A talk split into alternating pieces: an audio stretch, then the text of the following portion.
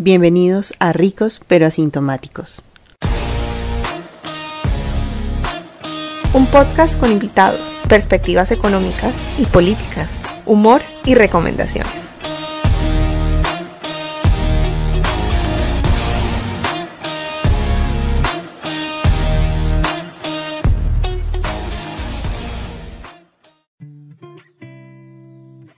Ricos pero asintomáticos y Unión Editorial Colombia lanzan el combo Hambruna Ucraniana, con el texto Cartas a Kharkov, testimonios de la hambruna ucraniana recopilados por un diplomático italiano, por tan solo 50 mil pesos, enviando un mensaje a la cuenta de Instagram arroba libros bacanos con el código numeral yo escucho ricos pero asintomáticos.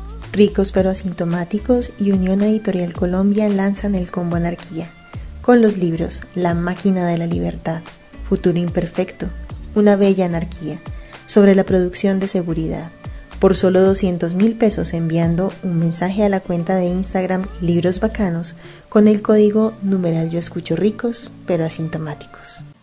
Hola, muy buenas tardes, días o noches. ¿Cómo están todos? Espero que muy bien.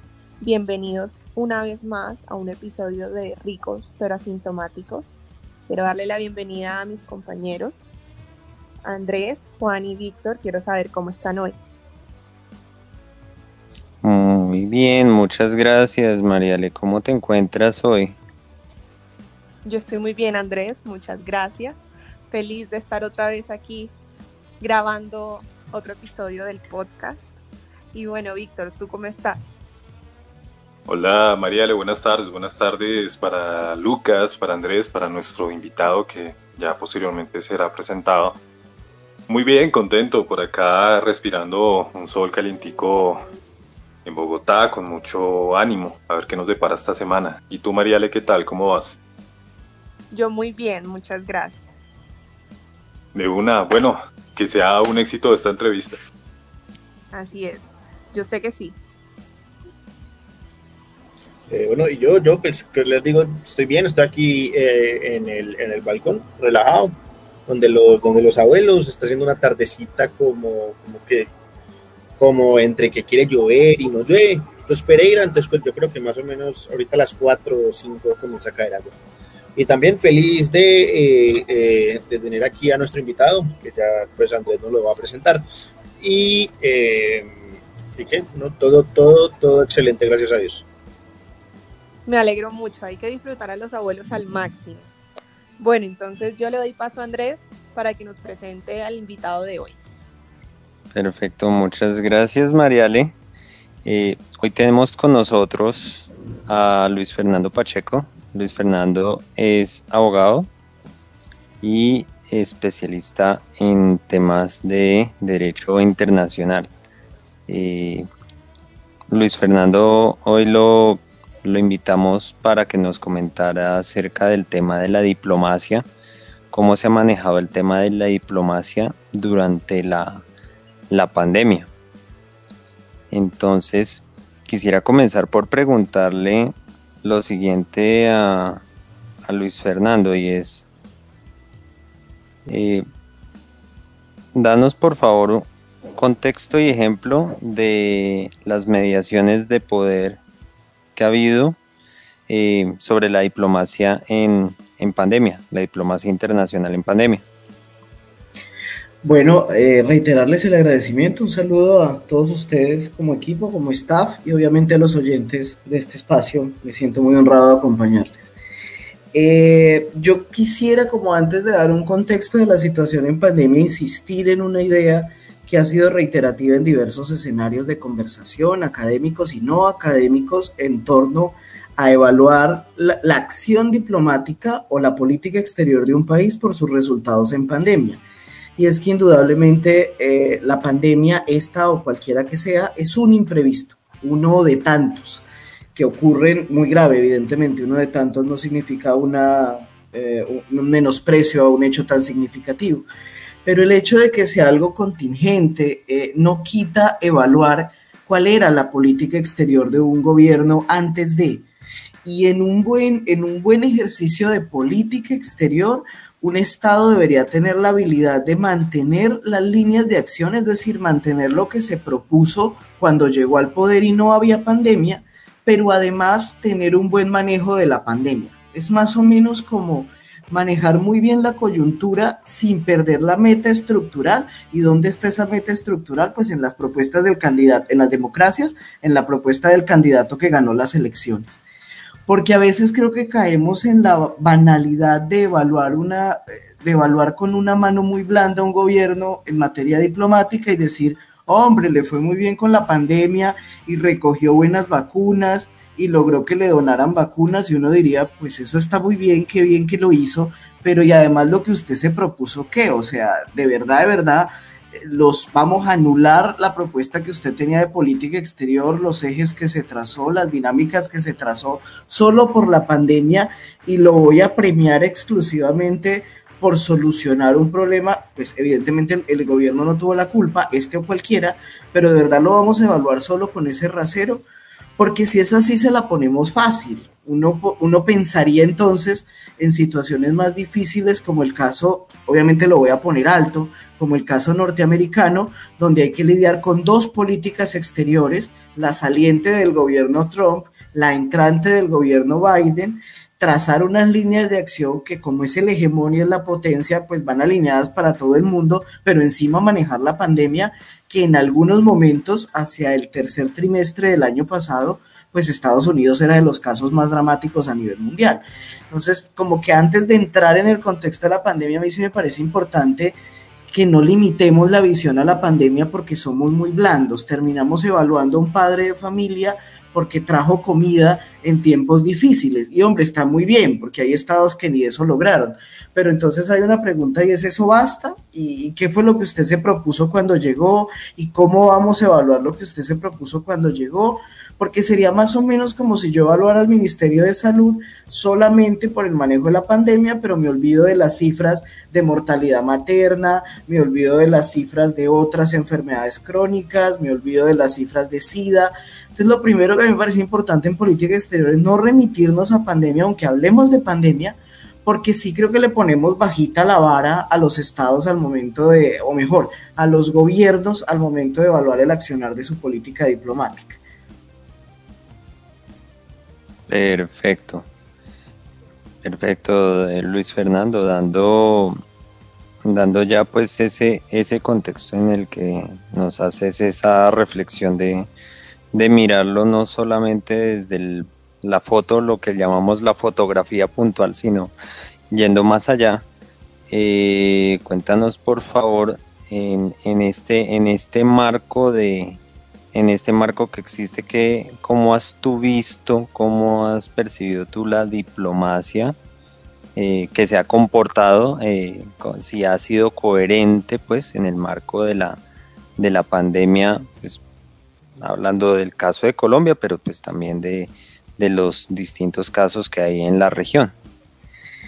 Pues yo creo que Colombia... Eh, yo voy a empezar por una frase contundente y es que el manejo de política exterior eh, del gobierno Duque es probablemente y con mérito la peor política lineal de Estado que ha ejecutado. Y miren que ha tenido fallas. O sea, comparativamente con otras, no sé, el cumplimiento en materia de acuerdos de paz, eh, en materia de trabajo, en materia económica, eh, digamos que ha tenido graves errores, pero creo que ninguno ha sido tan profundo como el manejo de política exterior en general. Debo admitir para suavizar una sentencia tan contundente que tiene leves mejoras en el último trimestre, es decir, en el segundo trimestre de 2021, siendo el tercer año de gobierno. Leves mejoras, sobre todo frente a la forma, no aún frente al fondo. Pero vamos a tratar de, desmenuzar esa idea de hacer un análisis por qué. En primer lugar, para mí hubo no solo, miren que hay una cosa curiosa, Colombia no suele cambiar totalmente su política exterior, Colombia suele cambiar lineamientos de política exterior. Voy a explicar esto. En países como Argentina, cuando cambian de gobiernos como los gobiernos justicialistas de los 90, luego los Kirchner, luego Macri y ahora otra vez pues un gobierno kirchnerista, aunque esté de segunda, eh, hay cambio de actores, de aliados estratégicos. China y Rusia fueron aliados estratégicos de, de Argentina en la década 2000-2010, estoy generalizando para hacer cifras redondas. Y Macri intentó utilizar la llegada de Trump para acercarse a Estados Unidos y volver al lineamiento noventero de la alineación con el hegemón.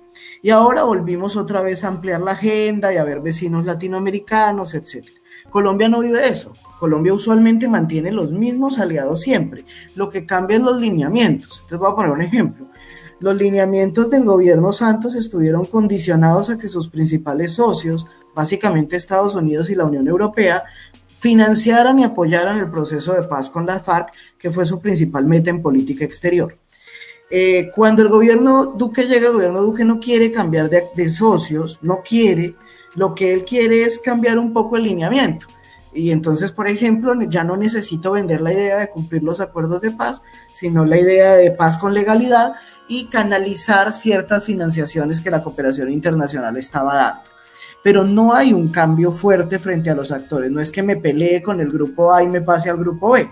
Cambio, digamos, las metas que tengo en materia de política exterior, pero en realidad el grueso de los actores y el grueso de los temas, por ejemplo, lucha contra las drogas, suelen ser los mismos, no solo los mismos de su predecesor, sino los mismos de los últimos 20 años, por lo menos en Colombia. Así que uno pensaría de entrada que no hay cambios fuertes y no debería haber un deterioro tal, pero sí hay deterioros y voy a señalar algunos. Hasta aproximadamente el año 85 y durante todo el siglo XX, hasta más o menos el 85, y digo más o menos porque hay excepciones, las cancillerías eran trampolines políticos. Expresidentes colombianos como Enrique Olaya Herrera, como Julio César, los estoy diciendo desordenadamente, como Julio César Turbay, como los López, padre e hijo, pasaron por la Cancillería alguna vez. Las Cancillerías eran vistas como una forma de trascender. Hacia el 85 esto cambió. Para mí una de las políticas exteriores más sólidas que tuvo este país fue la política exterior de Betancourt. Y por ejemplo, Betancourt trae a un político, de hecho un político que quiso ser presidente, Augusto Ramírez Ocampo, pero ya para entonces Ramírez Ocampo está más enfocado en la parte técnica que en ser presidente. Y con leves disrupciones, como por ejemplo Noemí en los 90 estas tendencias se mantienen. Cancilleres tecnócratas que van a trabajar. Pensemos en Fernández de Soto durante la Cancillería de Pastrana, pensemos en Carolina Barco y Saxon o en Jaime Bermúdez en menor medida durante la Cancillería de Uribe. Indudablemente pensemos en que Santos tuvo una canciller durante ocho años, me atrevo a decir que es la mujer que más tiempo ha ocupado el Palacio de San Carlos de forma indefinida y es gente sin mayor aspiración política, repito, poniéndole asteriscos a temas como el de Ramírez Ocampo y el de Noemí Sanín, que fueron candidatos después de haber sido cancilleres. Aquí volvemos a que la Cancillería sea parte de la torta de repartición política.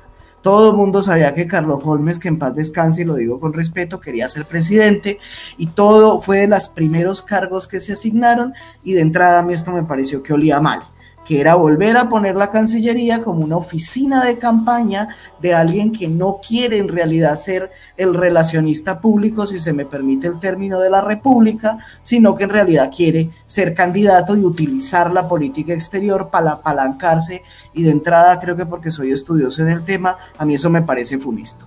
Así que esto empezó mal de entrada y siguió mal de entrada porque... Eh, Santos, después de su rifirrafe con Pinzón, por ejemplo, había reemplazado a su principal diplomático eh, en, el, en, el, mapa, es decir, al embajador en Washington, por un empresario de un corte mucho más discreto cuando nos enteramos que el ex vicepresidente Santos, cuya principal virtud no es ni la prudencia ni la paciencia, iba a ser el embajador ante Colombia, pues de entrada uno dice, aquí lo que viene es un discurso confrontativo, un discurso violento, otra vez el discurso de este acuerdo quedó mal hecho y es la es la exteriorización de los problemas, es la pareja que tiene problemas internos y que quiere ventilarlos en la reunión del edificio, por ponerlo en estos términos. En, vocabulario técnico, a esto se le llama una política interméstica. La palabra es horrible porque es un anglicismo adaptado, pero básicamente lo que dice es que nosotros reflejamos nuestra política doméstica, es decir, nuestro problema interno, y lo reflejamos en el ejercicio de la acción inter, interrelacional con otros estados. Entonces a mí de entrada me parece que arrancamos mal aún antes de que la OMS declarara el virus del COVID-19 como una pandemia en finales de febrero de 2020, si no me falla la memoria, ya veníamos mal y veníamos mal además porque se trazaron metas no solo ambiciosas, sino mal enfocadas, como la famosísima frase que resume la acción diplomática de Duque antes de la pandemia. Al gobierno Maduro le quedan pocas horas, cierro comillas, y parece que primero se va a ir el presidente nuestro que el tirano de enseguida del Palacio de Miraflores. Entonces, aquí hubo una mala escogencia de quienes administraban, aquí hubo una mala selección de pilotos, si se quiere, Aquí hubo confrontativos, violentos y en campaña.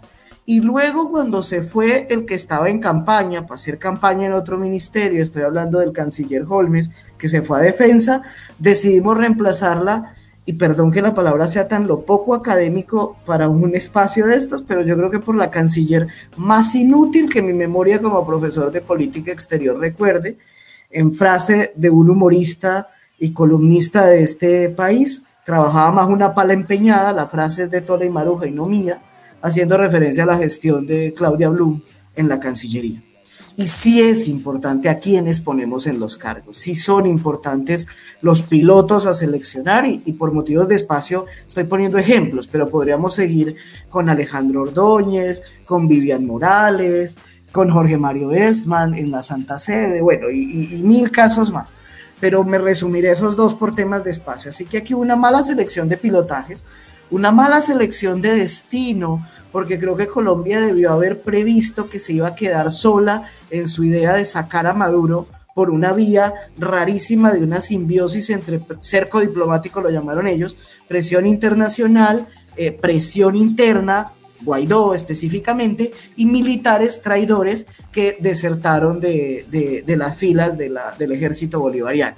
Esta mala interpretación y esta mala lectura desenfocó a un gobierno que estaba bastante desorientado cuando llegó la pandemia y llegaron las acciones de confinamiento.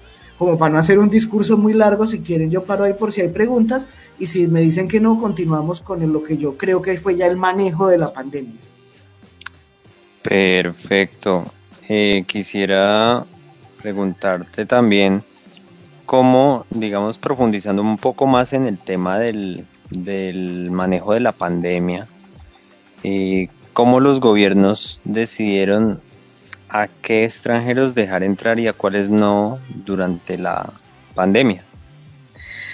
Yo primero tengo algo que decir y es que la ruta, la ruta de la pandemia, si se me permite, que es la ruta del sol, la ruta que nace en Extremo Oriente y que va a morir en Latinoamérica y esperemos que ese morir sea pronto y no nos cueste tantos muertos, hizo que algunos países aprendieran mejor que otros. A mí hay dos que me llaman la atención y puedo pecar equivocarme cuando analicemos esto y son los casos de España e Italia. La pandemia fue tan mal manejada en la primera hora, tan mal manejada, tan contada en coliseos de muertos, como el caso de Bérgamo en Italia, eh, que en la segunda y en la tercera aprendieron. A mí me llama la atención cómo España ha levantado tan rápido las medidas, aun cuando hay variantes crecientes, y cómo hasta ahora el ejercicio le ha salido bien. España fue el primer país de Occidente en abrir conciertos, por ejemplo, y yo le seguí mucho la pista al tema. Pero ¿por qué hago primero la reflexión de la ruta? Porque aquí hubo un efecto espejo. Entonces, Wuhan confinó, China confinó algunas ciudades y lo que hizo la ruta de la pandemia fue seguir la dinámica. Italia confinó, Francia confinó, España confinó, Gran Bretaña confinó y cuando llegó la pandemia a Brasil, me acuerdo que fue el primer caso reportado en Latinoamérica, pues ya muchos preveían un confinamiento. Probablemente lo que muchos no prevíamos fuera tan largo. Las mismas dinámicas de acción siguieron siempre, confinamientos, aperturas, eh, digamos que hasta que se empiezan a producir vacunas y a, avalar legalmente las vacunas por parte de la OMS, perdón el término legalmente que no es exacto, eh, a otorgar patentes y que la OMS certificara la eficacia de las mismas, en realidad ningún país fue muy innovador. Cada uno replicó lo que estaba haciendo el otro con excepciones, por ejemplo, como el caso de países nórdicos que se negaron a confinamientos o el caso de Uruguay y que tuvieron comportamientos anómalos. Yo aquí no quiero decir que sea mejor o peor, simplemente digo que sus picos no reaccionaban de la misma forma y también es menester decir que este es mi análisis de lector de Twitter y lector de noticias y que no soy epidemiólogo y que no cometeré el error de, de graduarme de ello en un podcast. Entonces es como mi lectura de análisis. En ese sentido, eh, casi que había una réplica de aciertos y una réplica de errores en cadena. Entonces, lo que algunos hacían, otros terminaban replicando, no necesariamente con los mismos aciertos.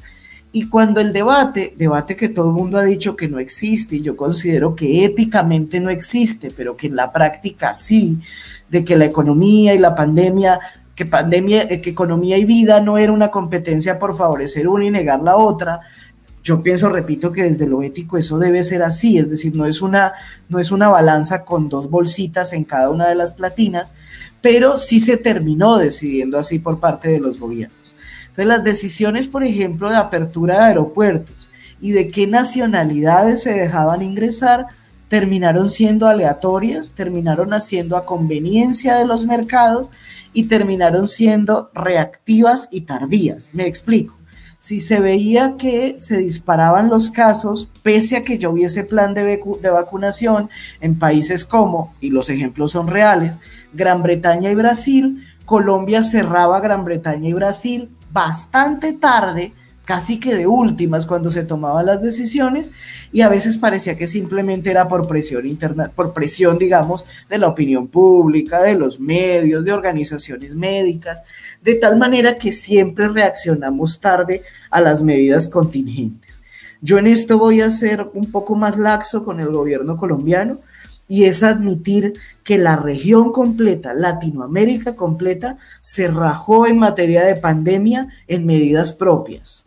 O sea, aquí lo que ha habido, con excepciones, por ejemplo, vuelvo y lo digo, como Uruguay, aquí lo que ha habido es un copie de medidas tardías que cuando los copiamos uno dice como, ¿y ya para qué? Ya lo peor pasó, ya, el, ya la gente que tenía que entrar entró.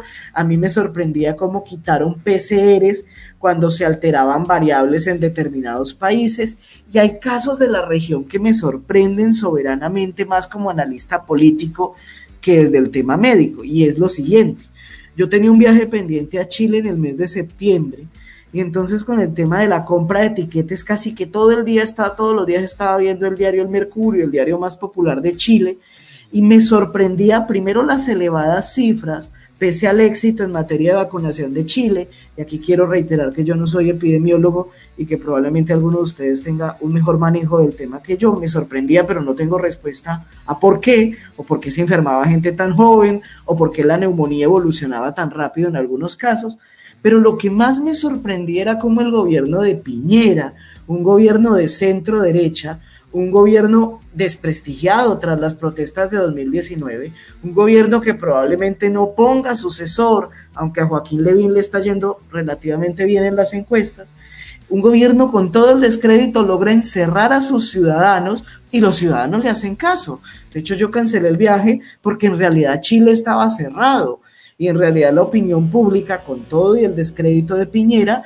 consideraba que el confinamiento desprestigiado y todo era la medida para resarcir las UCI llenas de, por ejemplo, la región metropolitana y la región centro del país.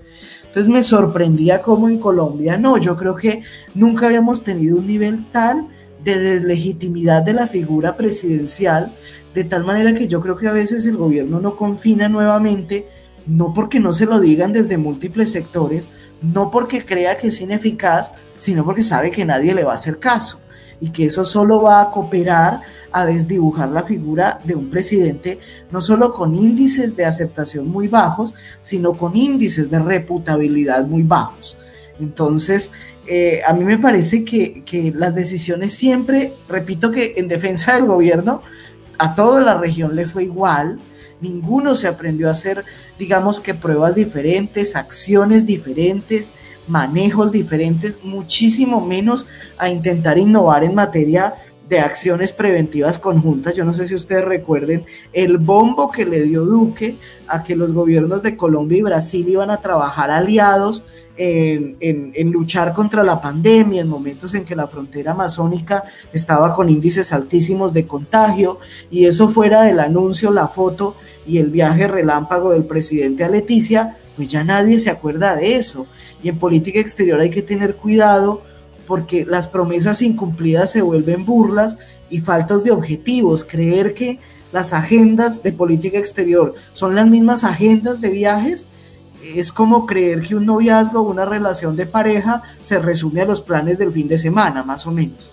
Y en eso nos vendieron tanto humo que quienes tenemos buena memoria y quienes hacemos análisis de ello dice, aquí nada fue serio.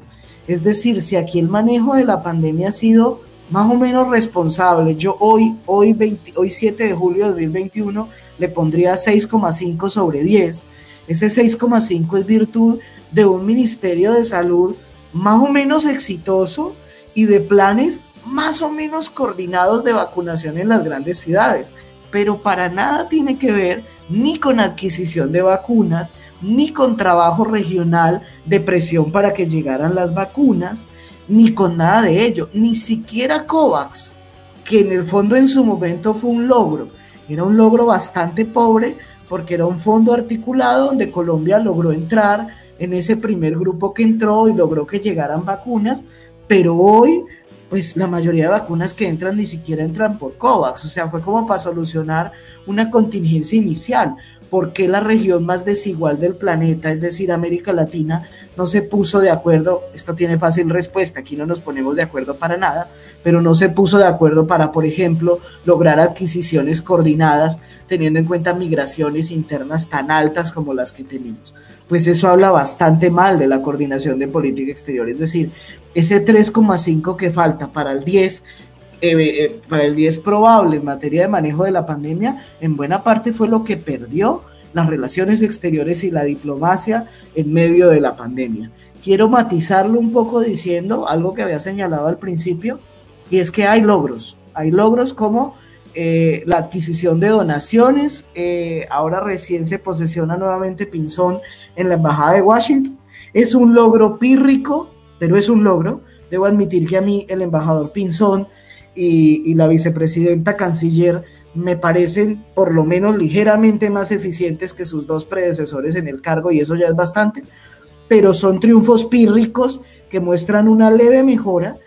Colombia ha logrado avanzar en materia de porcentaje de vacunación, pero este mérito no se debe necesariamente a un accionar diplomático y coordinado, sino más o menos a un proceso logístico interno que ha venido mejorando y que ha venido encontrando errores, aclarando que Bogotá, Cali, Medellín eh, no es la misma situación de la zona rural donde rige la corrupción, rige el clientelismo, la cercanía para eh, darle vacunas a población que no tiene derecho a ellas, saltarse el turno, etcétera, etcétera, etcétera. Perfecto, Luis Fernando. Quisiera por favor que nos comentaras cómo afectó la salida de Estados Unidos de la OMS durante la pandemia. Pues es que las decisiones de Estados Unidos en las últimas, yo diría que tres lustros, 15 años, le pondría yo, eh, yo también soy bastante descreído de la leyenda rosa de Obama y su perfección, es el abandono de un sistema multilateral que él considera que no cumple sus objetivos. Yo creo que Estados Unidos le entró a la apuesta multilateral de los 90 con mucha fuerza, con todo el optimismo de se cayó el muro y, en la famosa frase de Clinton es la economía estúpidos y 15 años después comprobó que no, que su descrédito en materia internacional es alto, que sus metas suelen ser más altas que el cumplimiento de las mismas. Afganistán da cuenta de ello, Irak da cuenta de ello. Y la salida de la OMS era una más. Recordemos que yo escribí algo que lamentablemente se perdió porque el observatorio para el que lo escribí cerró y, descolgó lo que había escrito, pero yo escribí una columna sobre el tema hablando, por ejemplo, de las implicaciones de que Estados Unidos abandonara UNESCO, hacia el año 2011, en retaliación a, que la UNESCO admitiera a Palestina como Estado pleno dentro de la Asamblea General del organismo. La UNESCO siempre dijo que parte del caos y de la pérdida de patrimonio de la humanidad, por ejemplo, de Palmira, con la avanzada del Estado Islámico, se debió a la incapacidad presupuestal que generó la salida de Estados Unidos. Entonces, la dinámica de abandonar organismos internacionales no, no hay que achacársela exclusivamente a Trump, aunque evidentemente ese es el más fanático con esa idea, fue el más fanático con esa idea, pero Estados Unidos ha comprobado que en los organismos internacionales no necesariamente tiene mayorías. Recordemos, por ejemplo, cómo Insulza fue secretario general de la OEA en contraposición al bloque de Estados Unidos durante dos periodos y más afín al ala chavista y muy tolerante con la izquierda latinoamericana y Estados Unidos veía perdiendo esos escenarios y lo que ha dicho es, pues hombre, si yo en esos escenarios voy perdiendo, ¿por qué me tengo que gastar esta plata aquí? Y un poco la salida de la OMS es la retaliación de ello. Aquí viene un análisis más minucioso que sería irresponsable que yo lo hiciera meramente desde la opinión y no desde el análisis de cifras, pero es preguntarnos qué es primero, si el huevo o la gallina. Y es, la OMS está muy mal porque Estados Unidos se fue y evidentemente ello implica no solo un profundo desfinanciamiento, sino también una pérdida de legitimidad cuando el principal actor internacional se retira, o al revés, Estados Unidos se retira porque la OMS está bastante mal y porque ha sido negligente en el manejo de diversas situaciones en la pandemia, pero también antes de la pandemia. Esa pregunta daría para un debate entre realistas e idealistas, ¿no? Es decir, eh, hasta dónde los organismos internacionales han cumplido las expectativas para los que fueron reestructurados después de la Segunda Guerra Mundial, hasta dónde Naciones Unidas logró lo que se propusieron en Yalta, en Potsdam y en San Francisco. Y entonces ahí viene una respuesta y probablemente el posicionamiento será ideológico. Para mí la OMS eh, ha tenido bandazos permanentes a raíz del COVID-19, pronunciamientos erráticos mezclado con decisiones acertadas. Y pues personalmente ahí sí hablo desde la postura personal, yo que trato de ser un defensor de la ciencia, del método científico y de la institucionalidad, a veces no hay otro motivo para creerles que ese. O sea, es un motivo casi que de fe tomasina. Voy a creerles porque ustedes son el máximo organismo en la materia, pero si yo me atuviera a los hechos, yo creo que debería bajarme de ese grupo después de el tapabocas no sirve, el tapabocas sí sirve, eh, la vacuna sí nació aquí, la vacuna no nació aquí, eh, esto sí es grave, esto no es grave, etcétera, etcétera, etcétera. Ha habido bandazos y entonces habrá que dar un debate más profundo, repito, sobre si la OMS está mal porque Estados Unidos se fue o Estados Unidos se fue porque la OMS estaba bastante mal. Ahora sí hay que, yo, yo quisiera darle un margen más de, de a enero de 2022 y evaluar el primer año del gobierno Biden y ver, digamos, cuál es su impacto frente a muchas situaciones y si va a haber un viraje, yo no soy tan optimista, pero yo creo que la salida de Estados Unidos formal, es decir, eh, real, como el caso de UNESCO y de OMS, o simplemente de manera tácita, como escenarios en los que no participa, en los que su, su, su voz es casi que ausente porque así lo decide, eh, es una constante y no es un fenómeno trompiano o republicano que vaya a cambiar porque ahora esté Biden y Kamala en la Casa Blanca. Yo creo que, es una tendencia y que tiene que ver con la pérdida de crédito de un hegemón que, que, no ha mostrado el suficiente eh, la suficiente fuerza que yo creo que muchos esperaron cuando el muro de Berlín se cayó y él se convirtió en el ganador de la Guerra Fría. Yo creo que es más una consecuencia de esa, de esa apatía del sistema internacional, si se quiere, de la sociedad internacional mejor. Perfecto, Luis Fernando. Doy paso a mi compañera Mariale con que tiene más preguntas para ti. Mariale, por favor. Claro que sí, muchas gracias Luis Fernando, pues por todo lo que nos has compartido hasta ahora. Yo quiero preguntarte ¿Cómo crees que se ha visto afectada China durante la pandemia en términos diplomáticos? Pues yo la verdad, hoy no creo que haya tal nivel de afectación. Yo tampoco quiero como utilizar un escenario de este, porque además no es mi, no es mi experticia para aquí ponerme de conspiranoico y decir si el virus lo crearon en un laboratorio o en un mercado de murciélagos, lo digo en maretera de burla, no lo sé. Así que voy a omitir ver cómo empezó esto. Pero sí creo que el COVID, la pandemia y la post-pandemia es un rebarajar las cartas de los actores internacionales. Y que ese rebarajar las cartas no solo se da en materia internacional, se da en materia interna. Mi gran pregunta para el 2021 es qué va a pasar cuando la señora Merkel se vaya de la Unión Europea. ¿Quién va a arbitrar esto? ¿Qué va a pasar en las elecciones francesas y quién va a quedar? Esto lo hago, lo, lo digo porque hay que ver dinámicas internas. China tiene en esto una ventaja cuantitativa y es que al ser un régimen autocrático y totalitario, en realidad no es que su situación interna no influya en el barajar las cartas, es que los otros jugadores no lo ven. Si se quiere, otra vez utilizando la analogía del juego de baraja, China es el actor que menos riesgo corre de que los otros jugadores espíen sus cartas antes de que las lance. Si nosotros pensamos cómo China aplicó las mismas medidas, confinamiento, por ejemplo, pero es la primera en levantarlas y no las vuelve a poner, pues uno automáticamente pensaría, repito que este es un juicio apresurado, pero uno automáticamente pensaría que su economía, una economía ampliamente industrializada, en industria barata, en, maquila barata en términos latinoamericanos, pues se va a recuperar más rápido que la de otros países que siguen confinados, verbigracia México, que también, o India, que también tienen dinámicas eh, de maquila y de industrialización amplias. Y entonces lo que no sabemos es cuál es el juego de cartas y cuál es la baraja de cartas que va a sacar después.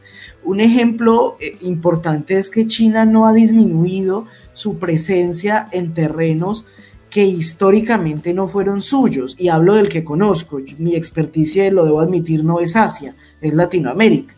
Pero es como desde finales de los 90 hay una creciente inversión en iniciativas latinoamericanas hasta en países donde no solía estar, como Colombia, que tradicionalmente era terreno más que hábil para Estados Unidos. Indudablemente esta presencia no es estrictamente política, es política, pero es muy, muy levemente política. Voy a mencionarlo de esta forma.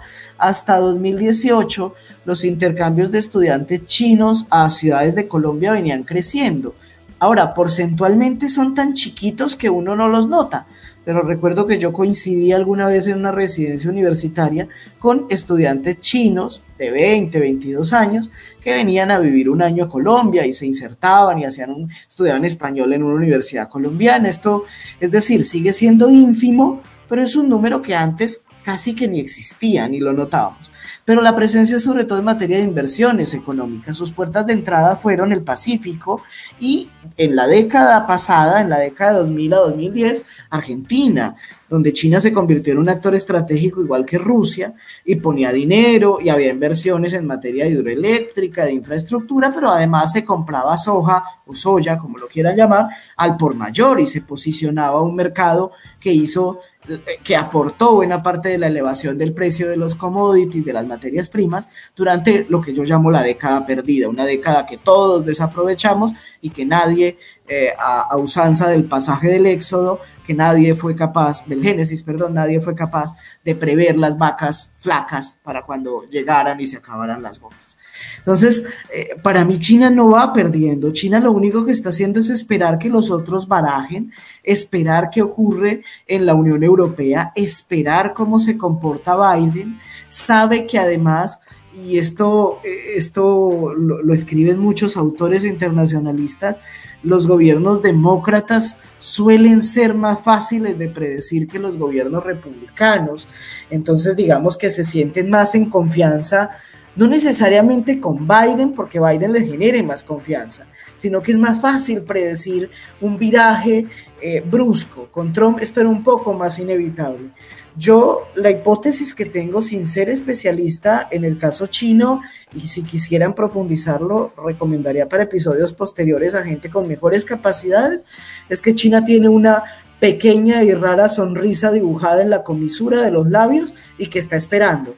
Capaz la partida cuando la de Vélez no le sale tan, tan escalera como tan escalera real como él espere y Estados Unidos pueda jugar más astuto, eh, pero China sabe esperar. Y reitero algo con lo que te contestaba Mariale la pregunta y es, tiene la ventaja de que su juego, eh, su separación entre el juego interno y el juego externo, es decir, entre su dinámica política interna y su forma externa de comportarse está más blindada porque es una autocracia, una autocracia con censura, eh, una autocracia con leyes muy fuertes frente a la protesta, recordemos el caso de Hong Kong de hace un par de años, y que le permite una ventaja estratégica frente a otros actores. Yo todavía no estoy seguro que China sea el próximo gran actor de la dinámica internacional, pero si a mí me preguntaran hoy una apuesta, sí creo que puede salir mejor parada que otros actores después de que pase un par de años de la pospandemia.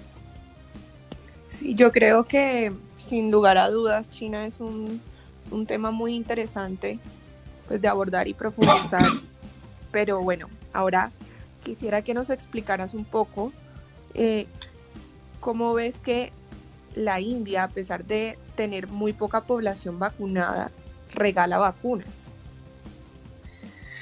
Pues yo pienso, para mí el manejo de la pandemia de la India, desde aquí, sin analizarlo desde adentro, es errático en todo sentido. Yo no lo termino de entender.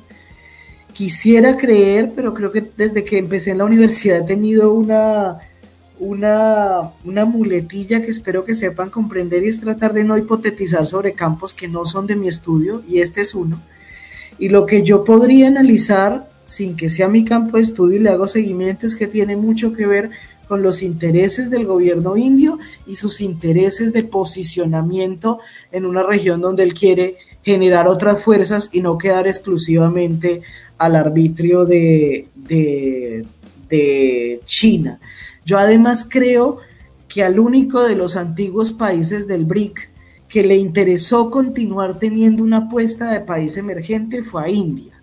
Y pienso que la apuesta por sostenimiento de vacunas, pese a la gravedad de la situación en materia interna, va por ese lado. Es decir, cuando el proyecto del BRIC, estados con crecimiento acelerado, potencias emergentes, en lenguaje de otros actores, antiguos estados pivotes que querían consolidarse como potencias regionales, fracasó de ellos yo creo que solo sobrevive la propuesta individual de Rusia, pero ya no está Brasil, ya no está Sudáfrica.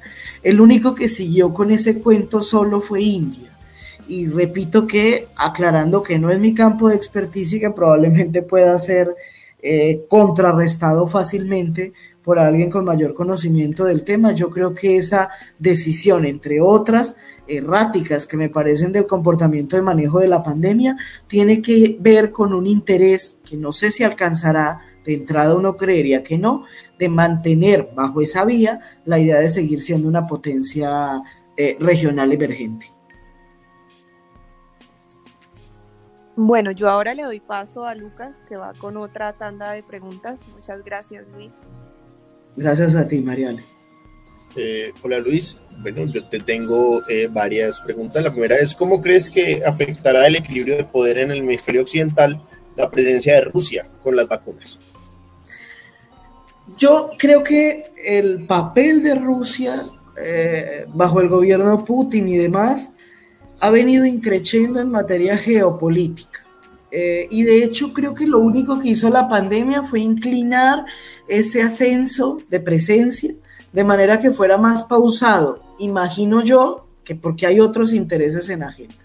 Rusia es consciente que tiene actores y actores estratégicos en términos del sistema internacional y socios, ya hablando particularmente de gobiernos como Maduro, Ortega, el régimen de Bashar al-Assad, que son socios estratégicos a los cuales se va a seguir protegiendo indistintamente que hay una presencia fuerte de manejo de inversiones, pero hay algo que a mí siempre me ha causado curiosidad y que creo que tiene que ver con las tesis en torno a la figura de Putin, y es la idea de a mí no me interesa occidentalizarme. Es la idea vieja de los Romanov, de nosotros sí somos occidente, pero no somos este occidente, somos otro occidente. Y eso ha hecho que en la zona de mayor influencia, donde debería estar, donde no pensaría geográficamente que debería estar, pues Rusia lo único que haga sea esperar y mover alfiles, casi que mover peones de una manera muy lenta. Hablo específicamente de Europa. En mi hipótesis, ¿qué es lo que está haciendo Rusia frente a Europa? Primero, manteniendo su propuesta de sostenibilidad y crecimiento energético. Segundo, manteniendo su ocupación o su presencia directa o indirecta a través de regímenes aliados en zonas de explotación minero-energética o en zonas estratégicas en materia militar, por ejemplo, Sebastopol históricamente. Entonces, allí vienen casos como el tema de Ucrania, como los conflictos de, la parte eh, occidental rusa, pero que en líneas generales, frente a su papel como actor global, Rusia solo espera. Rusia, en efecto, a mí creo que la mayor curiosidad en materia internacional de los años venideros es Europa.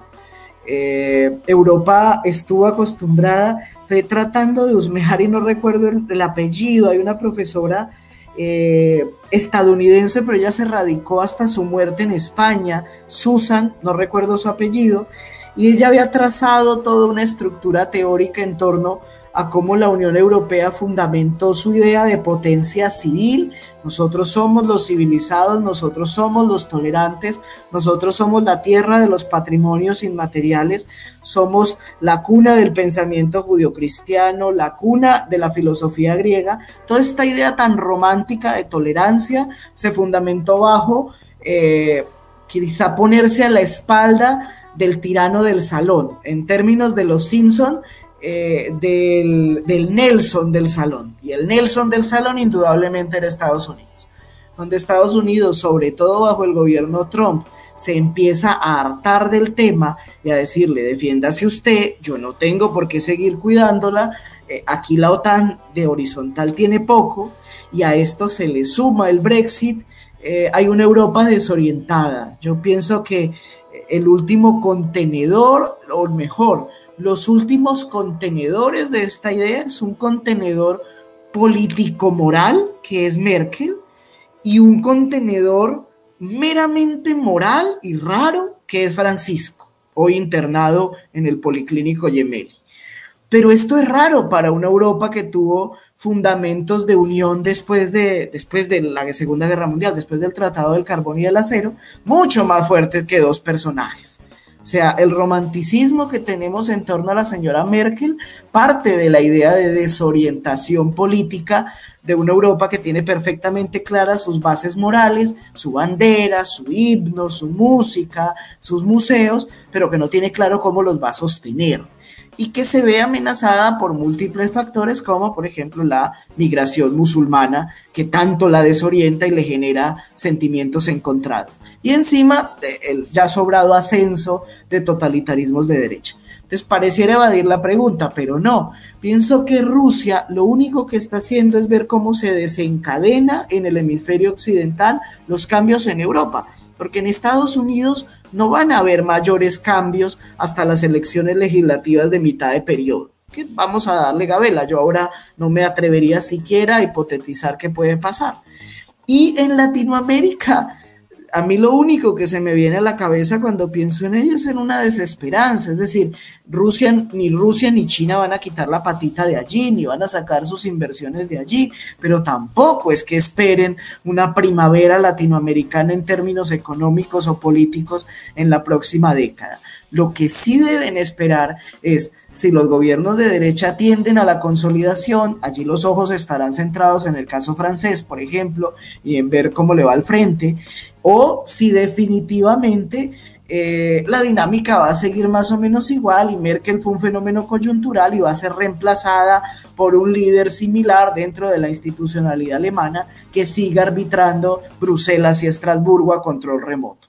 Yo pienso que China está jugándole a eso eh, para mí, además, en términos de cifras, el manejo de la pandemia fue negativo y sobre todo poco transparente en la primera ola, pero hoy que, que, ya se conoce más el manejo de la pandemia y que ya se conocen mejor las cosas, pues en mi opinión su dinámica de comportamiento en materia de muertes pues tampoco es dramáticamente grave.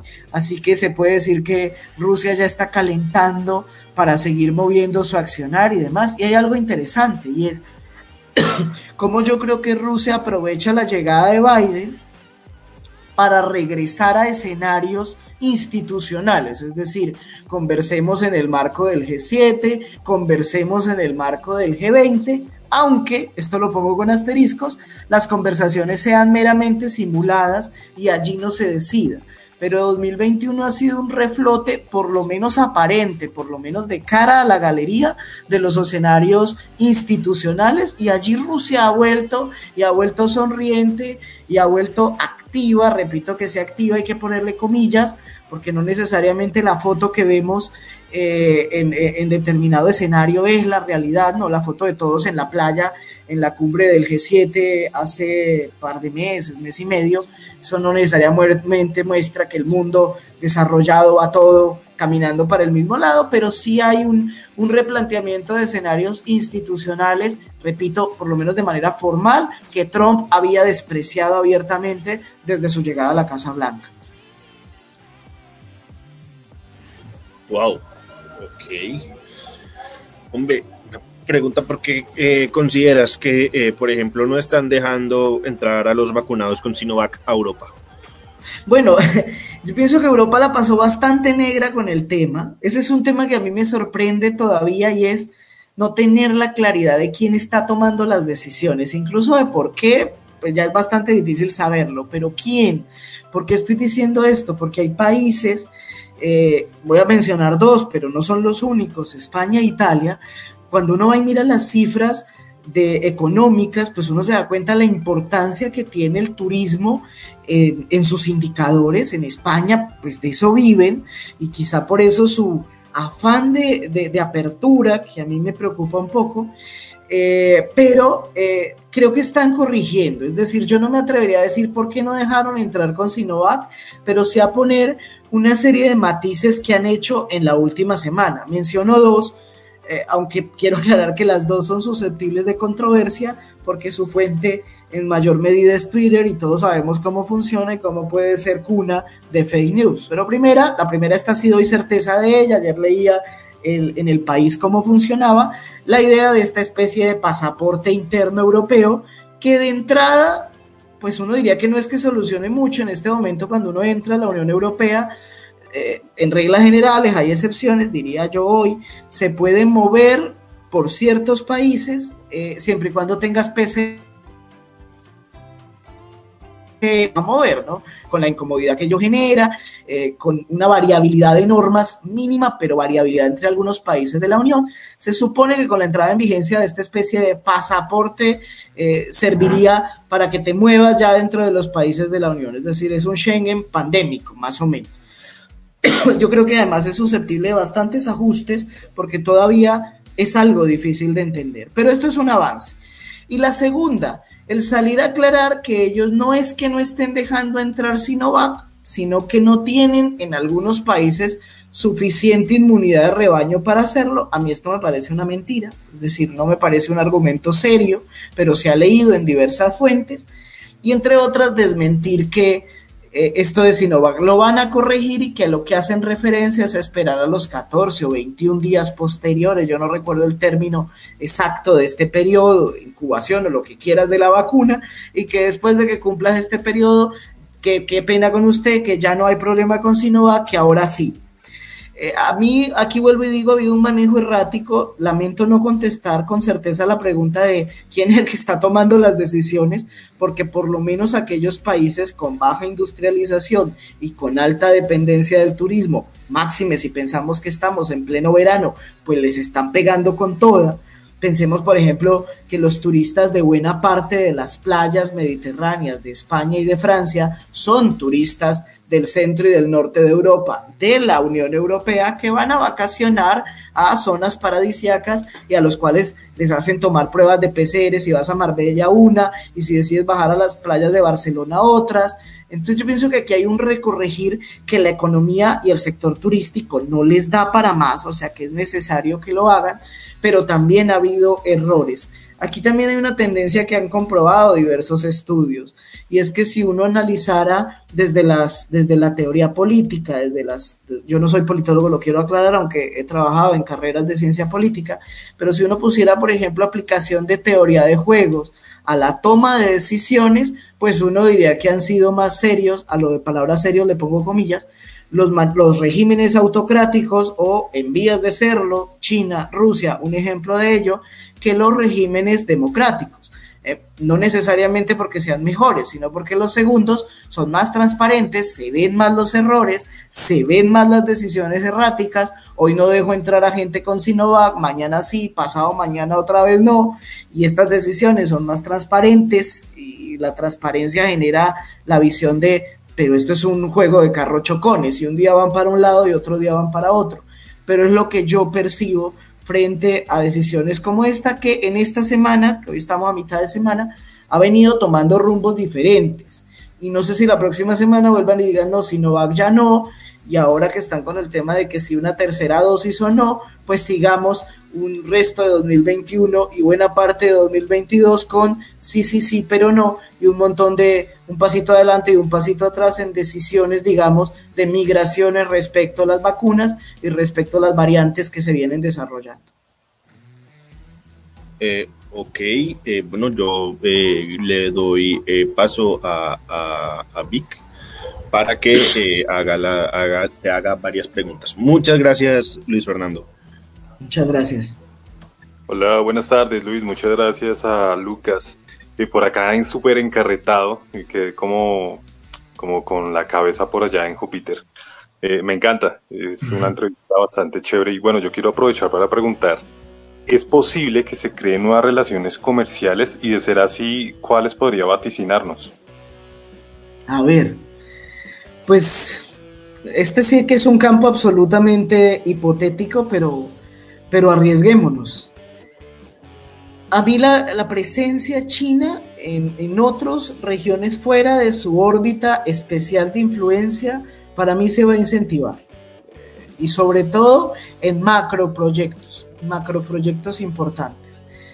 Eh, la configuración del régimen, tanto privado, si se quiere, privado público o como quieran llamarlo chino, susceptible a la corrupción eh, por, su, por su encerramiento, por su poca transparencia, por, por su idea de economía de Estado.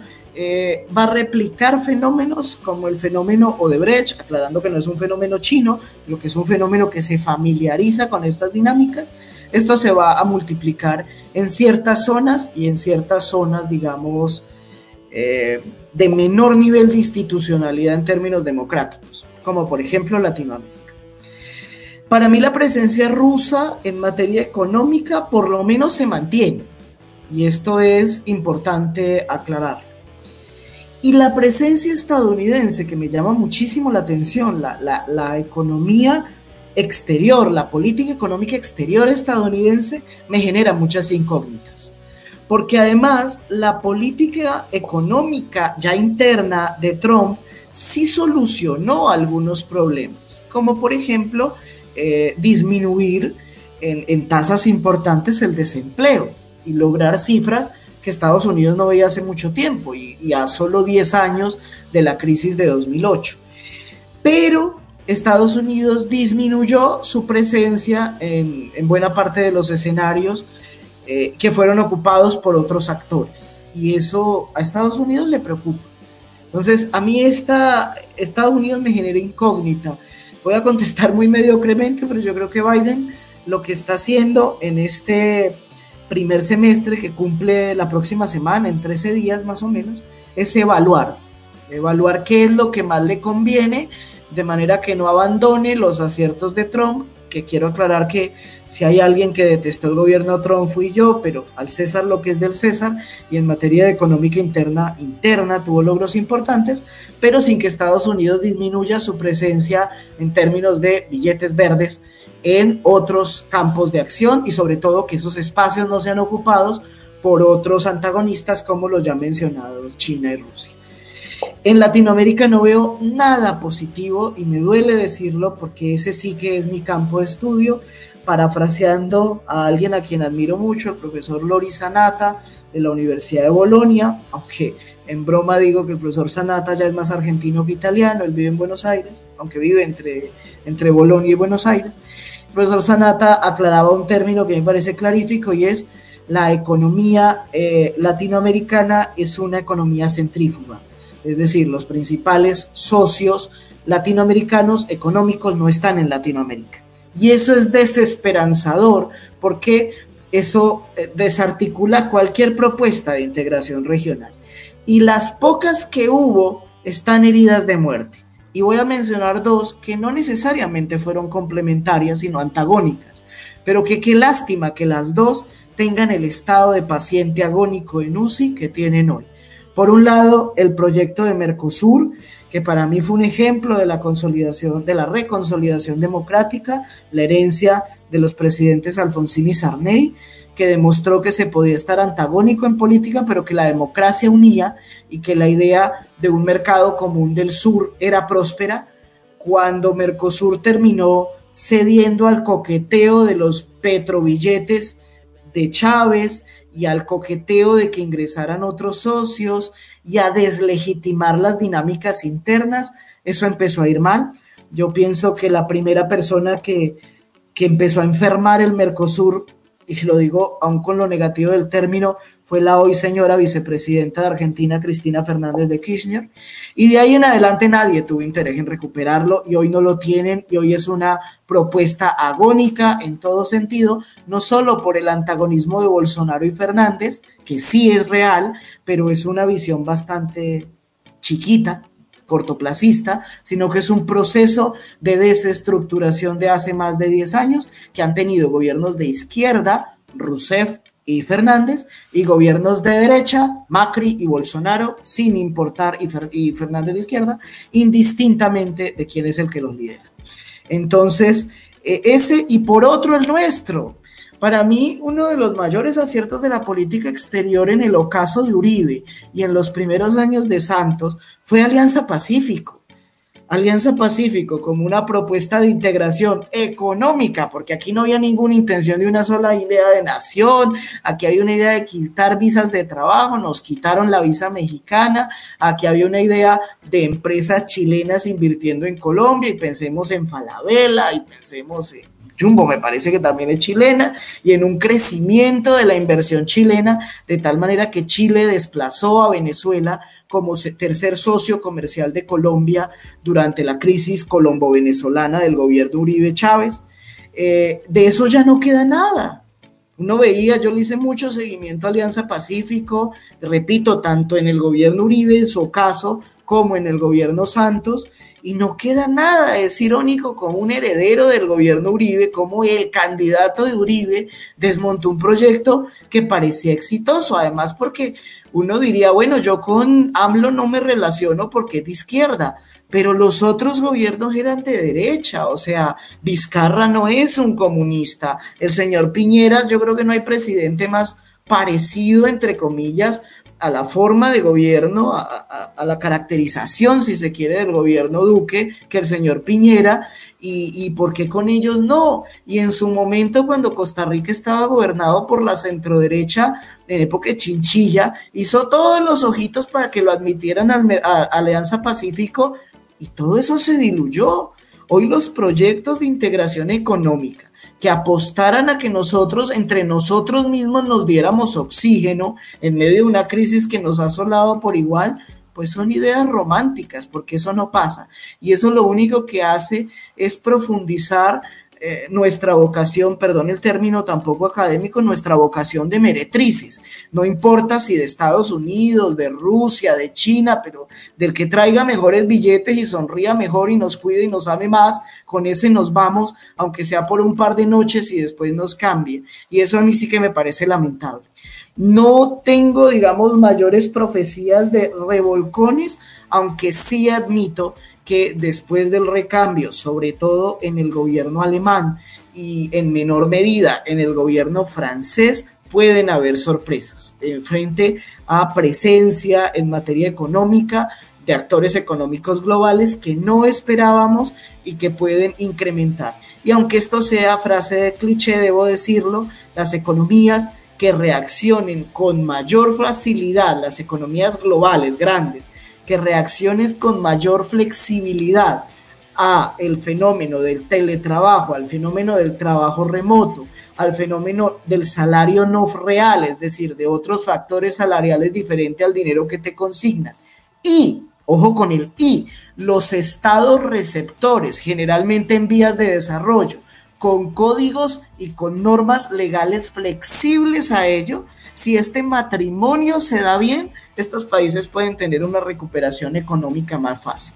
Si nosotros tuviéramos un régimen, esto es una cosa curiosa porque a menudo la izquierda habla de un gobierno neoliberal y yo creo que en Colombia es gobernada por gobiernos que creen ser neoliberales, pero que son más feudales que otra cosa, eh, pues un gobierno neoliberal aún con todas las críticas que tengo, yo no soy un defensor del neoliberalismo, pues debería reaccionar más rápido, más fácil a esta flexibilización normativa que permita matrimonios exitosos entre multinacionales y actores globales que se adapten muy fácil a esta nueva flexibilidad versus países en vías de desarrollo que sepan adaptar legislativamente lo suyo para recibir este matrimonio y que tengan un gana-gana.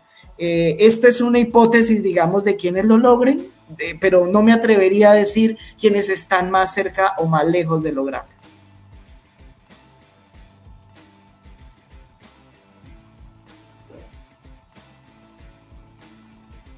Bueno, Voy a entrar aquí un momentico en reemplazo de Víctor. Sí. Hay una pregunta que te tenemos que ya nos mencionaste un poco al principio, pero igual te la vamos a hacer. Entonces, ¿estás de acuerdo o no con la aceptación pasiva de que el virus vino de China? ¿O cómo te hubiese gustado eh, que lo manejara la comunidad internacional? Para mí el mal manejo recae indudablemente en la OMS y específicamente entre los meses de finales de enero y yo diría que la primera o segunda semana de abril. Después hubo otros errores, sí, pero estos otros suelen ser más fácil de disculpar. Es un virus nuevo, lo estamos aprendiendo a conocer, hay medidas que hoy nos dan risa y que se aplicaron, bueno, esto lo puedo perdonar pero el manejo que se le dio a la gravedad del virus, a de dónde venía, a quién lo había reportado primero, a en qué momento se enteró la OMS y en qué momento lo comunica a sus afiliados, ni siquiera a la opinión pública, sino a los estados que, agrupan la OMS hasta dónde se dio información certera. Recordarán ustedes que con muerto y todo de por medio, porque eh, antes de la declaración de la de la pandemia, falleció el eh, director científico el 24 de enero, fallece el doctor Peter Salama, director ejecutivo de la OMS, no sé si lo recordarán, como para terminar de alimentar las teorías conspiranoicas. Y esa desmentida de que ustedes sabían antes, esos rifirrafes con el gobierno gringo cuando se va, de en qué momento se enteraron ustedes y cuándo avisaron, todo eso da una mala sensación. Yo, que no soy científico, que no soy periodista de investigación que trabaje este tema, pues hoy diría que desde lo que he percibido es una auténtica falta de transparencia, que el virus vino de China y que parece que estuvo claro que se sabía desde antes y que estuviera permitido tomar medidas antes y no tomar medidas, eh, si se quiere, tan encima del caos, lo que originaron cosas terribles como, por mencionar algunos, pues lo que ocurrió en Bérgamo, el caso de los hogares de ancianos en las principales ciudades españolas y luego caos como, aunque estos ya con bastante negligencia de los gobiernos locales, como el de México o el manejo de Brasil. Entonces a mí me quedó un mal sabor y es que por lo menos entre la aparición del virus eh, en esos finales de año de 2019, las primeras noticias donde todo era muy inexacto, y las primeras semanas de lo que ya era una pandemia y un mundo cerrado, era aquí no nos están diciendo las cosas completas y si entre tantos cambios de versiones me estás diciendo la verdad, pues ya no sé cuál es la verdad. Y entonces yo no quiero darle la razón al errático del expresidente Donald Trump, pero la OMS tuvo bastantes fallas como escenario que mostrara seriedad, transparencia, conocimiento, veracidad científica, etcétera, frente a lo que pasó. Y personalmente hoy, repito, yo creo que con una fe tomasina, pues yo le hago caso porque no hay de otra, pero, pero no por la certeza y la felicitación del buen manejo de la pandemia. Muchas gracias, Luis. Yo quisiera hacer una pregunta. Em, quizás ya se respondió indirectamente, pero quisiéramos conocer su opinión respecto a qué oportunidades tiene Colombia y la región en materia diplomática en una posible relación de gana-gana en términos comerciales con los vecinos. Pues no la tiene fácil, no la, es que lo más irónico de todo es que yo creo que el gobierno Duque la tenía muy fácil en su primer año. Es decir, teniendo a socios como Sebastián Piñera, teniendo a socios como, aunque con toda la inestabilidad política peruana, la economía peruana no lo sufre tanto como su inestabilidad política, entonces los gobiernos de Kuczynski, eh, Vizcarra y ahora Sagasti eran oportunidades para que Colombia se llevara mejor con la región y tuviera un papel más relevante.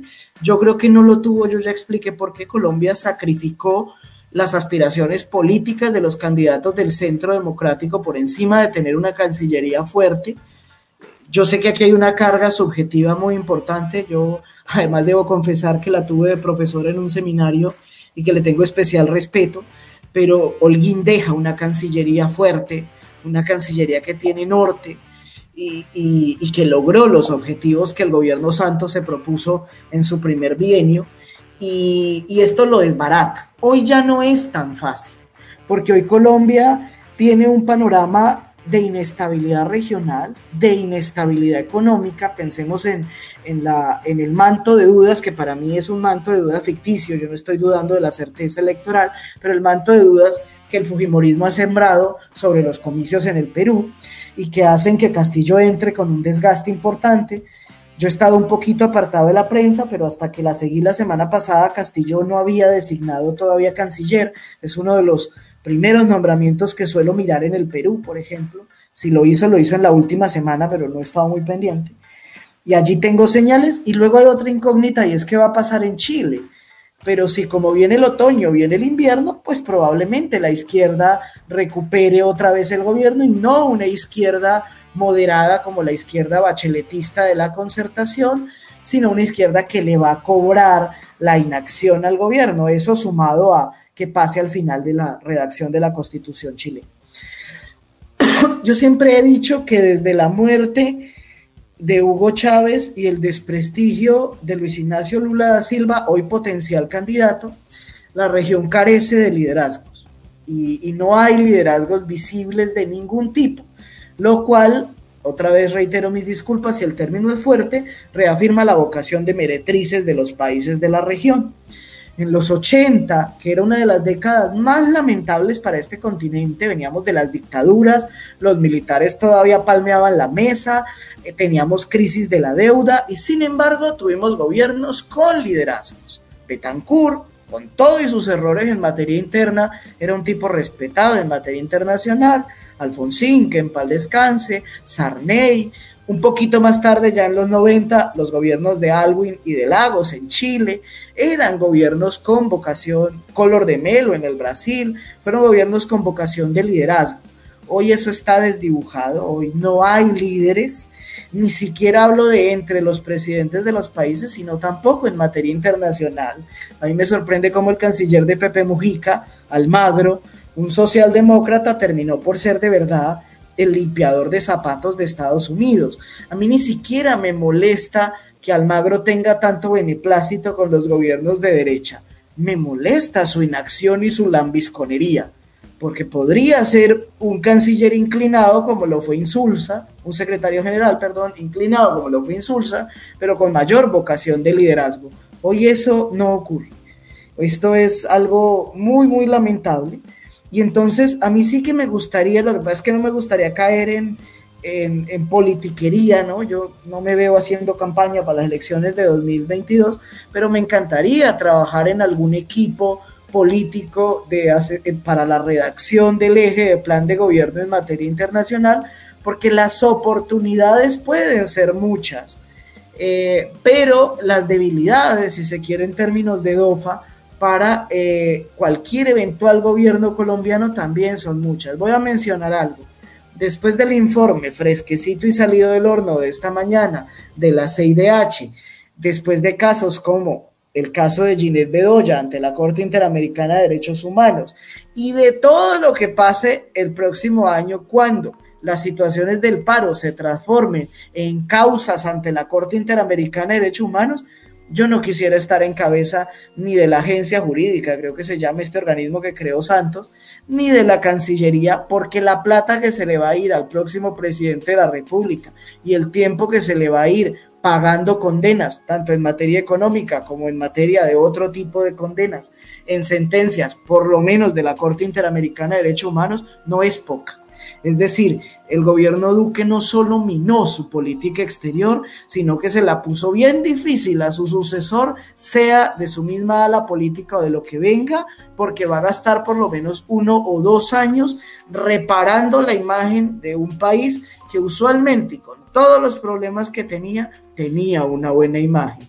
Eso sin contar que la pandemia pausó las alertas rojas de embajadas por factores de violencia.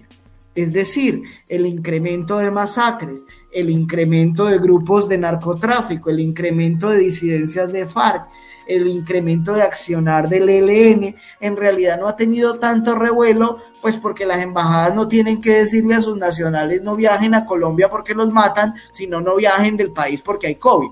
Pero cuando el COVID disminuya, la imagen para tratar de volver a levantarla, que fue buena parte del trabajo del gobierno Santos o de la labor Santos Holguín entre 2011 y 2013, 2014, pues casi que hay que rehacerla.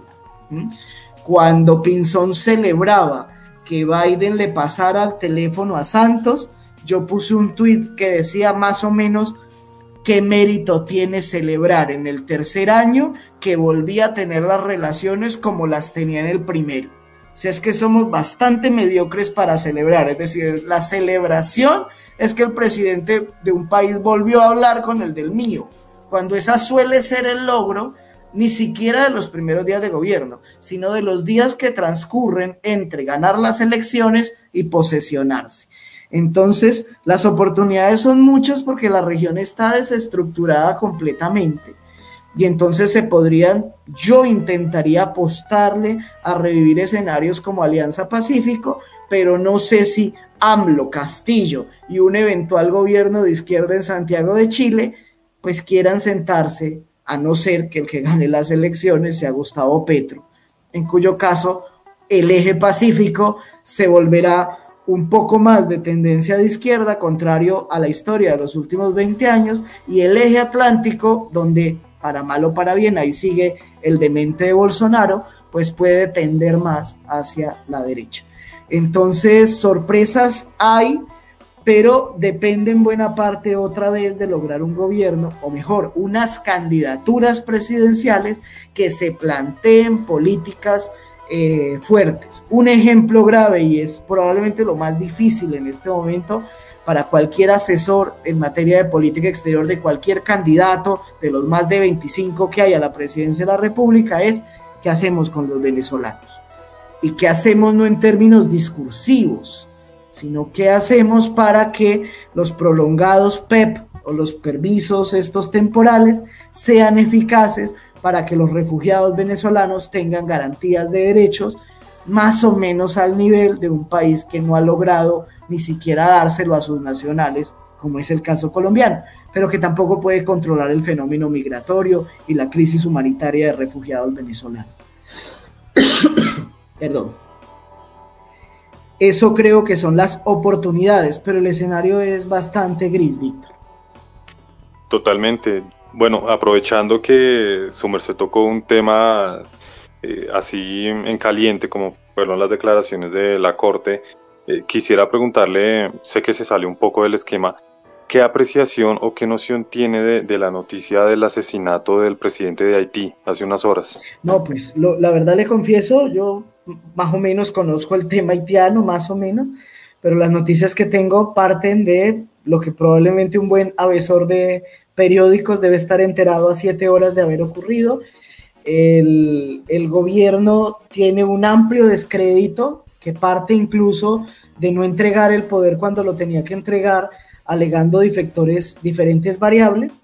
Eh, recordemos además que Haití decidió copiar el modelo de configuración política de su colonizador de Francia, con este raro régimen semipresidencial, donde el primer ministro en teoría depende del presidente, pero tiene un nivel de autonomía importante, muy similar al caso francés, y donde evidentemente había eh, en, los países donde existe esta figura, países presidenciales que tienen primer ministro o jefe de gabinete, como es el caso haitiano o el caso argentino, usualmente este cargo sirve como fusible.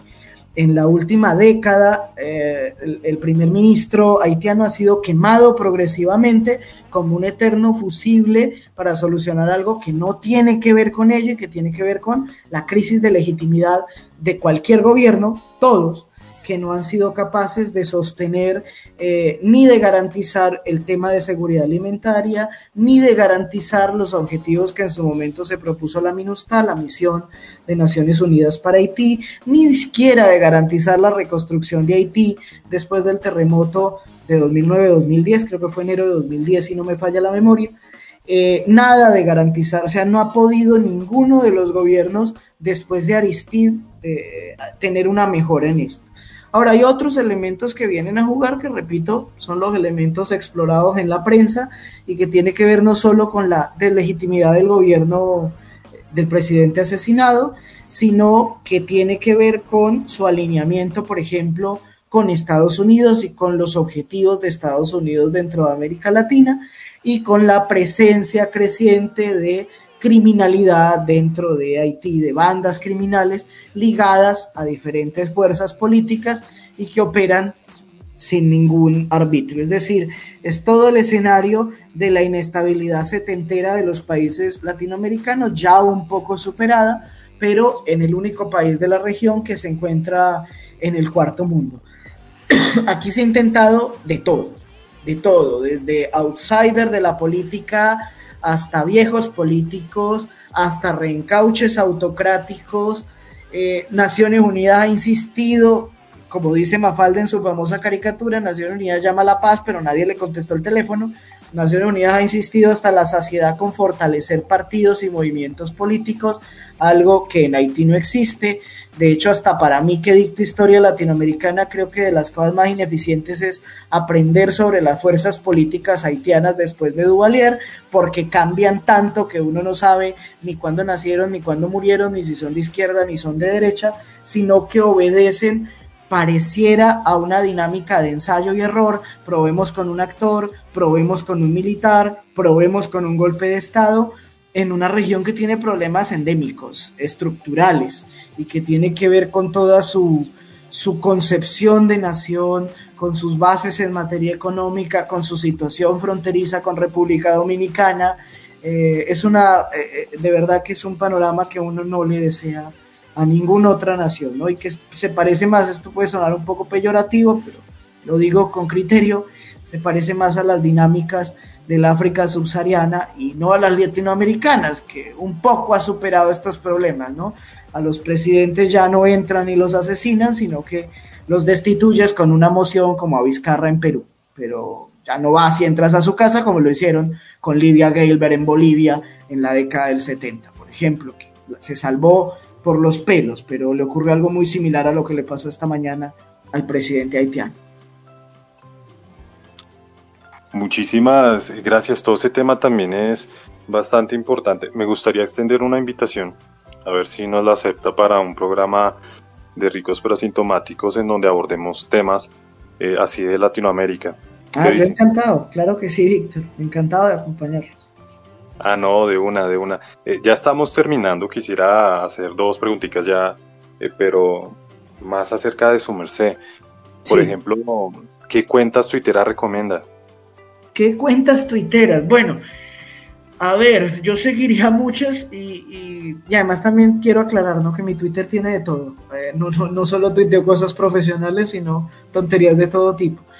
Aquí hay un problema y es, aquí ocurre algo curioso, perdón antes de saltar la pregunta, y yo siempre cuento esto en clase de relaciones internacionales o derecho internacional. Nosotros tuvimos a grandes tratadistas de derecho internacional, a grandes analistas. Uno, yo de verdad lo admiro mucho, que en paz descanse, Ramírez Ocampo. Yo no voy a olvidar que cuando Ramírez Ocampo murió, la escuela diplomática lleva su nombre. Eh, en Colombia no pasó mayor cosa y el Parlamento salvadoreño hizo un minuto de silencio, los dos partidos, Arena y el FMNL, por el aporte que había hecho Ramírez Ocampo como coordinador de la MONUSAL, de la Misión de Observación de Naciones Unidas al Salvador, que pacificó El Salvador. Nosotros tuvimos a grandes analistas, Ramírez Ocampo, Monroy Cabra, Liébano, Luis Fernando Jaramillo, creo que es un hombre sacerdote, pero ellos fueron o falleciendo o entrando en otras lides. Monroy Cabra entró a la Corte Constitucional, el padre Jaramillo fue nombrado vicerrector de la Javeriana y pues se dedicó a gobernar la Javeriana y dejó de escribir en materia internacional. Y tuvimos un hueco, un hueco en materia, en ese hueco tuvimos outsiders en la Cancillería, Sanín, María Emma, hasta Fernández de Soto ya terminando la década de los 90 en el gobierno Pastrán. Ahora tenemos gente muy buena, pero el problema de esa gente muy buena, y lo digo con respeto, les tengo mucha admiración, es que están muy jóvenes y que a muchos no se han alineado, sino que los han alineado hacia diversos sectores. El petrismo dijo que eh, pondría a Sandra Borda de canciller si Gustavo hubiera ganado las elecciones en 2018.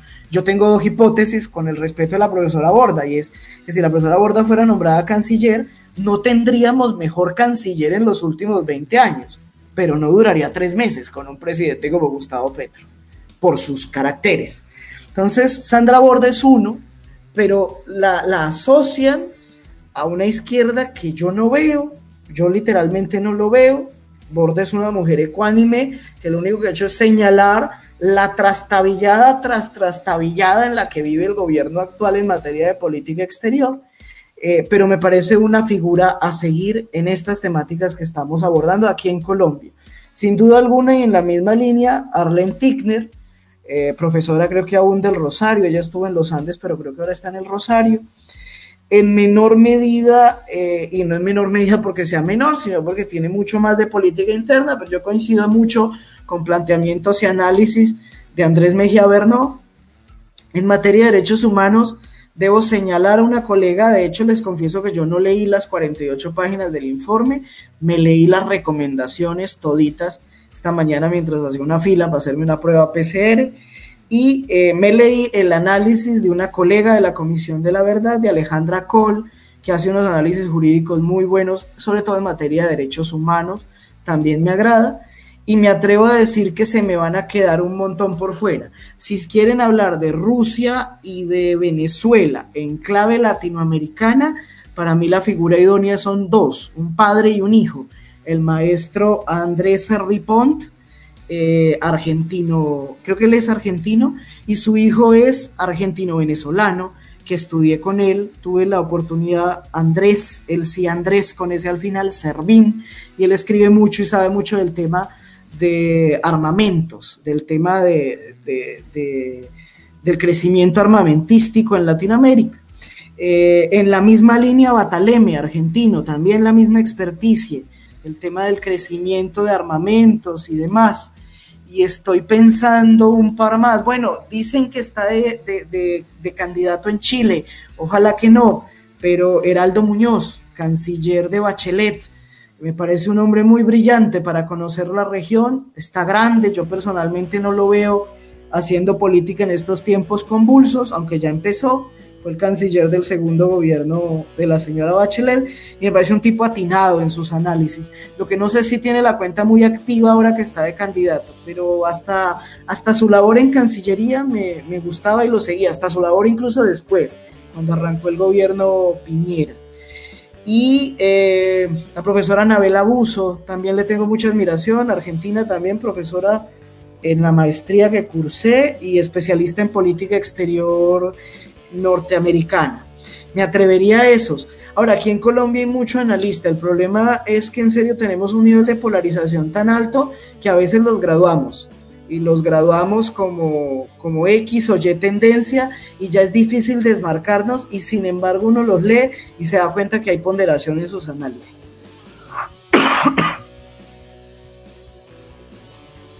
Excelente, bueno, yo creo que le va a gustar mucho a nuestros oyentes y para que puedan también motivarse y tener algo de cosquilleo por aprender. Mm, algo más, algunas lecturas introductorias para quien quiera saber algo al respecto de relaciones internacionales.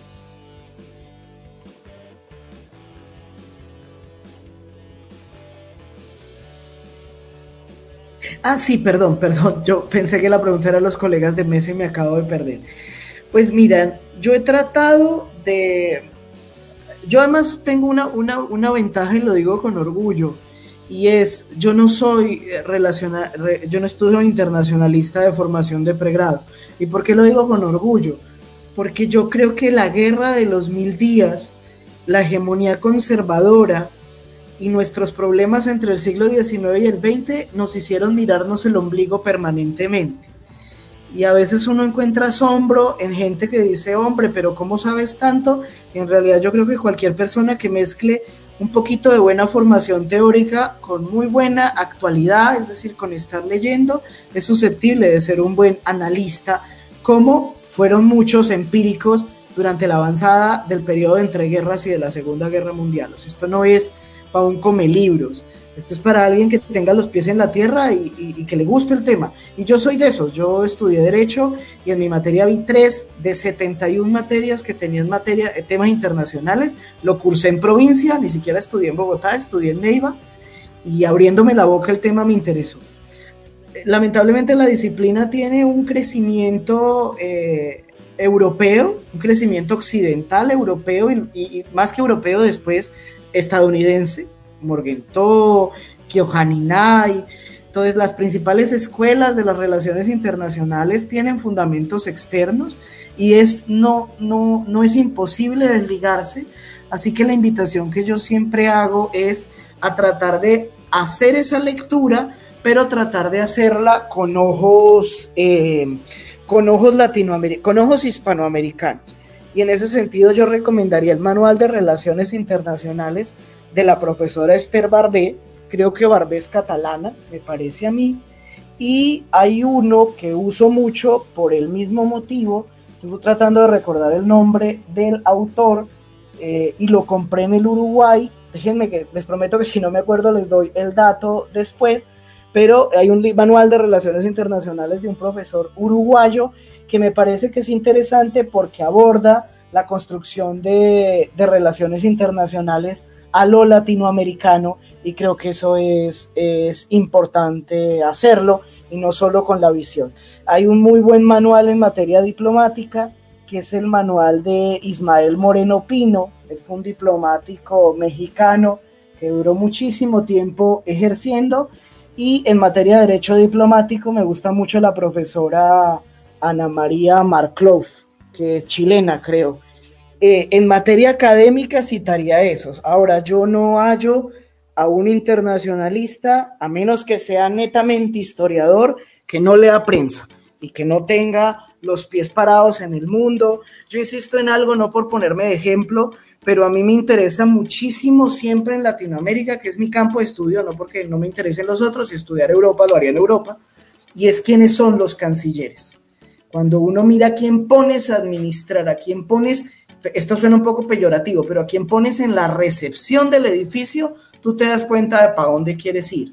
Y por eso cuando hay cambios presidenciales en Estados Unidos, trato de seguirle en, Estados Unidos y en Latinoamérica, trato de seguirle la pista quién es el secretario de Estado, ministro de Relaciones Exteriores, o como lo quieras ver, de dónde viene. Incluso uno puede profetizar si va a durar los cuatro años o si en realidad vino a saltar para otro cargo y no le interesa. Y a quiénes pones en las embajadas claves y demás, etcétera, etcétera. Entonces yo les diría que esas recomendaciones de libros que yo daría eh, tienen que mezclarse con una buena parte de prensa que le haga uno poner los pies en la realidad y que le haga recordar algo, y es que los políticos no nacen la mañana anterior a su elección. Entonces uno debería conocer la trayectoria de los políticos para darse cuenta de dónde vienen, qué hicieron, qué escribieron antes, qué dijeron. Y en, en, esta época, nosotros que creo que todos somos más o menos millennials, pues la tenemos más fácil que lo que lo tenía un investigador hace 25 años.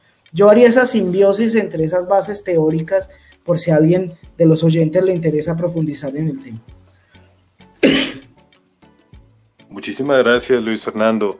Yo quisiera darle paso a mis compañeros Mariale y Andrés para que puedan dedicarle unas palabras de despedida para cerrar este capítulo. Sé que la batearemos de home run.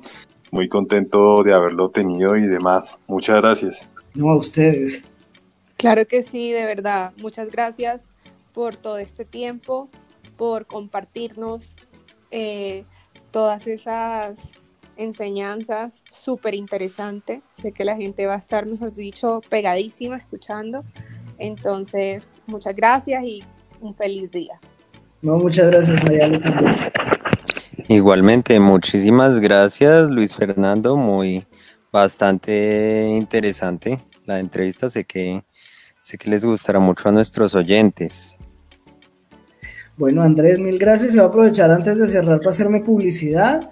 Estoy retomando una segunda temporada de un espacio en Instagram que se llama Viernes de Opinión, los viernes a las 12 y 5 del mediodía, hora colombiana.